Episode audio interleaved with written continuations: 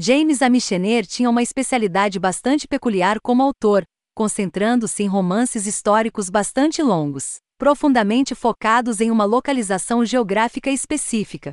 The Source, publicado originalmente em 1965, nos leva a uma jornada de milhares de anos pela Terra Santa, relatando as origens do judaísmo, a ascensão dos primeiros hebreus e tudo o que aconteceu desde então até o conflito moderno com a Palestina.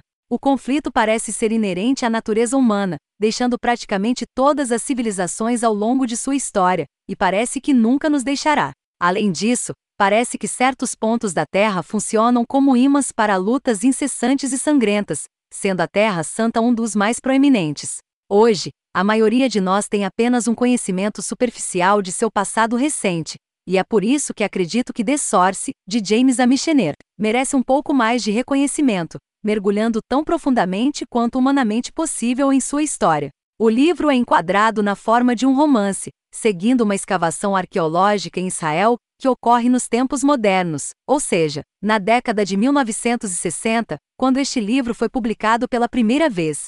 A equipe vai cada vez mais fundo no solo, até chegar a uma camada de rocha, e a partir daí somos brindados com o desenvolvimento do judaísmo ao longo de milhares de anos, desde o ponto de sua gênese até os tempos modernos. Embora eu certamente não vá entrar em um debate aqui sobre quem está certo ou errado sobre este assunto, como sempre, a resposta provavelmente está em algum lugar em uma zona cinzenta. Michener fornece uma explicação bastante convincente de por que as coisas são do jeito que são.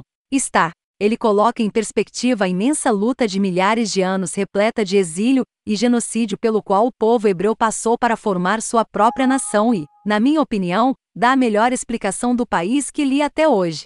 The Source de James Amichener é, na minha humilde opinião, a mais abrangente, detalhada e profunda exploração do judaísmo e do povo hebreu que já tive o prazer de ler. Definitivamente não é uma leitura rápida nem fácil, mas vale a pena todo o esforço não apenas pela quantidade de conhecimento histórico que oferece, mas também pela quantidade de insights sobre a nação moderna de Israel e seu povo. Se o judaísmo e a história de seu povo são temas de seu interesse, então acredito que este livro é simplesmente obrigatório para sua coleção.